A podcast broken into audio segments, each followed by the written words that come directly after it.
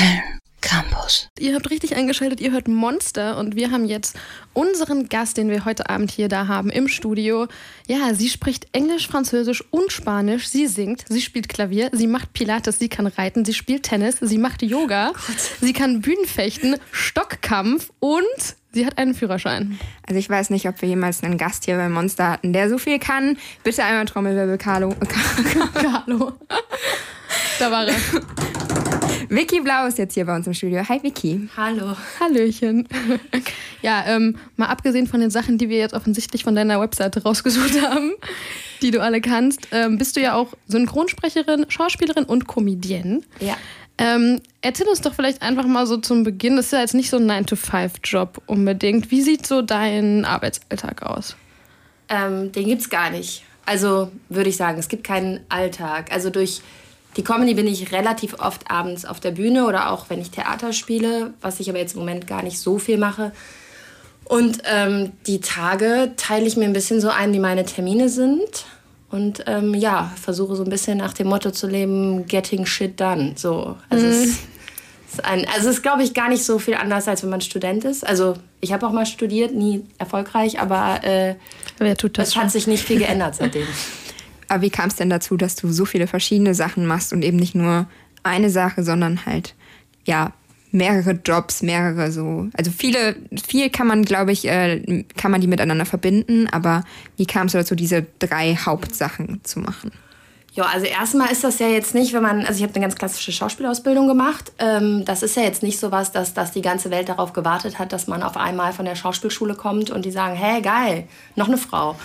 ähm, und ja, Sprechen ist natürlich ein ganz großer Teil und deshalb habe ich relativ früh angefangen, äh, synchron zu sprechen und auch Werbung und ja, solche Sachen zu machen. Und äh, es war immer eher so, ich war immer so the funny one. Ähm, dann lag das irgendwann nahe, weil ich auch geschrieben habe und so, dass ich mit eigenen Texten mal auf die Bühne gehe. Und äh, so kam dann die Comedy dazu und jetzt wiggle ich mich da so ein bisschen durch. Also wie du sagst, ja, Comedy kam als letztes dazu. Ähm, wolltest du oder hast du dir gedacht, ich möchte jetzt mal witzig sein oder gab es irgendwie so einen Schlüsselmoment, der dich dann zur Comedy und zum Stand-up auch so gebracht hat? Mm, nee, also eigentlich war es immer so, ich wurde immer, äh, ich habe immer komische Rollen bekommen oder selbst wenn ich eine Rolle hatte, die eigentlich gar nicht komisch war, war die am Ende dann doch irgendwie lustig. Und mir haben alle immer gesagt, schon auf der Schauspielschule, mach das mal, mach das doch mal. Aber da war ich irgendwie, ich war da noch nicht so bereit. Und dann irgendwie im Laufe der Zeit habe ich dann aber gedacht, irgendwie ist es doch geil. Dann habe ich angefangen, mehr Comedy auch so ein bisschen zu gucken. Und ja, also es gab keinen Aha-Moment, wo ich gedacht habe, so jetzt musste. Aber äh, für mich war das dann irgendwann klar, dass ich jetzt es auf jeden Fall für mich mal probieren muss. Wie ist das dann so? Hast du dann so erste Sachen geschrieben? Probiert man das dann einfach mal so an Freunden aus, bevor man dann plötzlich so auf der, weiß ich nicht, Nightwatch-Bühne steht oder so? Ja, also zwischen der Nightwatch-Bühne und meinem Wohnzimmer, das ging nicht nahtlos. Nee, ich habe geschrieben und dann ist man, wenn man vom Theater kommt, schon so ein bisschen perfektionistisch. Also habe ich immer versucht, den perfekten Text zu haben. Und irgendwann hatte ich einen, wo ich gemerkt habe, ah, okay, jetzt zumindest meine Freunde lachen nicht nur wohlwollend oder besoffen. und äh, dann bin ich zu offenen Bühnen gegangen und so hat sich das dann so ein bisschen hochgeschaukelt, das Ganze. Kannst du dich noch an deinen ersten Auftritt erinnern? Wie war es da so? Wie hast du dich gefühlt? Und wie war so scheiße. die Resonanz des Publikums? Achso, die war ganz okay. Tatsächlich waren meine ersten Auftritte äh, waren so schön, dass ich gedacht habe, ach, machst du mal weiter, ne? Und dann kommt irgendwann was, wo man denkt, oh Gott, oh Gott, keiner hat gelacht. So das man sich, glaube ich, unter Comedy auch mal als, als den Horrormoment vorstellt. Ne? Dieses Bomben, keiner lacht, nichts passiert. So die ersten Auftritte waren geil. Also ich glaube, auch so, ich war auch so unbedarft, ne? So, ich, ja, ich mach mal irgendwas, ne? Und Noch ein bisschen locker. Aber davor habe ich natürlich gedacht, ich sterbe. Also, äh, Kann ich mir sehr gut vorstellen. Ich würde mir ja so denken, wenn man schon so Bühnenerfahrung hat, auch vom Schauspielern und so, ist es vielleicht einfacher, aber es ist wahrscheinlich trotzdem was komplett anderes, ob du jetzt eine Rolle spielst oder versuchst witzig zu sein. So Ja. ist es, Vor allem, äh, du hast nicht die Rolle, die dann halt entweder funktioniert, der Funny-Moment oder nicht, aber da stehst du mit deinem eigenen Arsch. Ne? Das ist irgendwie was anderes. und bist dann auch komplett für alles verantwortlich und nicht noch quasi das ganze Ensemble, der Regisseur, was auch immer. Du bist halt die Unlustige dann, ne? Das ist Im schlimmsten Fall. Oder die Lustige dann. Oder die Lustige. Wenn es klappt, dann bist du auch die Lustige. Das ist auch geil. www.kölncampus.com www.kölncampus.com Und ähm, bei uns im Studio ist immer noch unser heutiger Gast, Vicky Blau. Und ähm, ja, sie ist unter anderem Comedienne, haben wir gerade schon drüber gesprochen.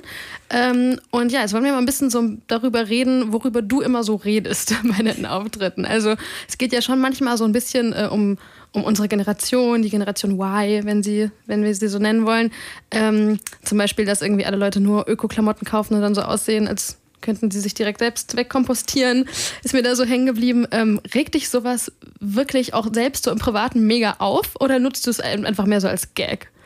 Es amüsiert mich. Also ich kann jetzt nicht sagen, dass es mich mega aufregt. Dazu finde ich es irgendwie dann doch ich finde es zu lustig. Mhm. Mich, ich finde extrem, was mich daran amüsiert, sind die Leute, die so, so, so fanatisch darüber werden, so in unserer Generation, so wo man halt abends nicht mal irgendwie ein Bier trinken kann, ohne dass man für irgendwas, was man gemacht hat, was nicht völlig PC ist, irgendwie bescheuert angemacht wird. Und das ist, amüsiert mich. Es ist nicht so, dass ich jetzt darüber irgendwelche Wutanfälle kriege, aber es ist so, dass ich einfach irgendwie glaube, dass wenn man sich selber auch mal ein bisschen mit Humor nimmt, man das ganze Thema auch vielleicht ein bisschen länger angehen kann, als wenn man jetzt für zwei Monate fanatisch sich irgendwelche Jute-Klamotten überschmeißt, die man halt in einem Jahr auf jeden Fall auch ultra hässlich findet. Also wo es dann selbst auch eigentlich mehr der Trend ist, das zu machen, als wirklich so genau, dahinter zu stehen. Wo man sich fragt, ne? wo ist das Konzept der Nachhaltigkeit dann überhaupt noch gegeben, ne? Wenn man, ja, so, wenn man, wenn man denkt, man versaut sich das ganze Leben und hat überhaupt keinen Spaß mehr bei der Sache, nur weil manche Dinge ernst sind. So.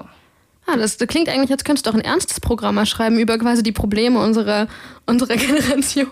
Ja, nee, dann würde das wahrscheinlich auch wieder lustig werden. Vor allem würde man dann wahrscheinlich anfangen und sagen, die hat überhaupt keine Ahnung, womit die bestimmt teilweise auch recht haben. Es ist ja Gott sei Dank in der Comedy immer möglich, dass man seinen Blick auf die Welt teilt und nicht äh, irgendwie das äh, belegen muss, was man da sagt. Ja, das ist ja auch gut so, ne? Ja. Auf jeden Fall eine gute Grundlage. Äh, ich habe gesehen, du bist ja in den nächsten zwei Monaten auch viel live unterwegs, unter anderem hier im Kölner Ateliertheater. Kannst du uns so ein bisschen erzählen, was uns da erwartet? Ja, das äh, wird ein, ein, so ein Abend, auf den ich mich äh, ganz äh, unglaublich freue. Den hatten wir quasi so schon mal am 5.11. mit meiner tollen äh, Kollegin Katharina Schmidt, die auch Comedy macht. Ähm, ich spiele 60 Minuten, sie spielt 30 Minuten und ähm, ja, das ist alles so ein bisschen, würde ich sagen, so um die 30 Jahre alter Großstadthumor, was äh, furchtbar klingt, aber ja, es geht um Chiasamen und zum Teil um Tinder und um Bioklamotten, um Sex, um Rauchen oder nicht Rauchen, um Saufen und ja, so Sachen, die einen bewegen, wenn man sich so in dieser Blase befindet. Und Katharina macht auch ein bisschen Musik und so. Und ich glaube, es wird ein schöner Abend. Der wird nur noch einmal so stattfinden. Also ja, wer Bock hat, da freue ich mich, wenn er vorbeikommt. Wann ist das denn? Am 23. Januar am Rathenauplatz. Perfekt. Im Ateliertheater, genau. also wenn ihr Bock habt. Beziehung für den Biomüll heißt die Chose. Um jetzt nochmal äh, einen Bogen in eine andere Richtung zu schlagen offensichtlich sind wir hier beim Radio, Caro und ich, und arbeiten gerne mit unseren Stimmen. Man könnte jetzt denken, dass der Weg zur Synchronsprecherin, was du ja auch machst, da nicht so weit ist. Aber wenn ich mir mal vorstelle, du sitzt da in so einem Raum und äh, sprichst was ein, da ist, ist schon ein bisschen mehr als nur reden, oder? Ja, es ist auf jeden Fall mehr als nur reden. Du äh, machst ja auch alle Lacher, Huster, Schmatzer, was auch immer der jeweilig zu synchronisierende Mensch so macht. Und es ist schon, ja, das ist für den Kopf auch gar nicht so wenig. Ne? Du guckst ja immer und dann lesen und, und hören und so, aber ist auch auf jeden Fall was, was viel Spaß macht. Ist wahrscheinlich auch echt näher einfach am Schauspielern dran, ne? als jetzt einfach so am frei irgendwie hier vor Mikro stehen, wie wir ja. es machen. Ja, auf jeden Fall. Das, das, ist ja, du musst schon irgendwo die Figur erfassen und die auf der Sprache, auf deiner, also auf Deutsch dann in dem Fall ja irgendwie zum Leben erwecken. Ne? Ich finde auf jeden Fall, dass man oft auch merkt bei äh, synchronisierten Sachen, dass das da vielleicht nicht so gut geglückt ist, halt, dass es eher so ein bisschen ablesen ist dann am Ende, als wirklich, dass die Rolle rüberkommt. Also das merkt man schon, dass Synchronsprechen nochmal eine Kunst für sich ist. Ja, also im besten Falle hat man den Eindruck dann nicht. Gibt es denn, wenn wir, wir haben jetzt so ein bisschen über verschiedene Sachen gesprochen, die du machst, gibt es irgendwas, was du am allerliebsten machst? Oder? Nee, ich mache eigentlich alles total gerne. Also, das kann ich jetzt so nicht sagen. Ich glaube, ich merke auch immer, wenn ich eins wenig mache, dann fehlt mir das total. Also ich denke dann immer, ach, das lässt dir jetzt mal, das hast du jetzt so viel gemacht in letzter Zeit, jetzt machst du, oder wenn ich irgendwo einen Misserfolg hatte, dann, nee, scheiß Comedy, jetzt gehe ich einfach wieder ins Theater und dann mache ich das zwei Monate und denke so, nee, jetzt will ich auch, ich will aber zurück. So, also das ist schon die Balance zwischen den Dingen, die mich glücklich macht. Das ist ja dann auch das Gute so ein bisschen von der Generation, dass man halt auch mehrere Sachen machen kann und da so ein bisschen äh, ja, aussuchen kann, worauf man gerade Bock hat und nicht sich bei einer Sache festhalten muss, Nicht die man dann gleichen Firma. 30 Jahre lang am Stück macht. Also das Ich bin ist nie Mitarbeiter des Monats. Das ist aber immer, auch okay. immer, du bist immer Mitarbeiter Immer. des Monats bei dir selbst. Ja. Köln Campus.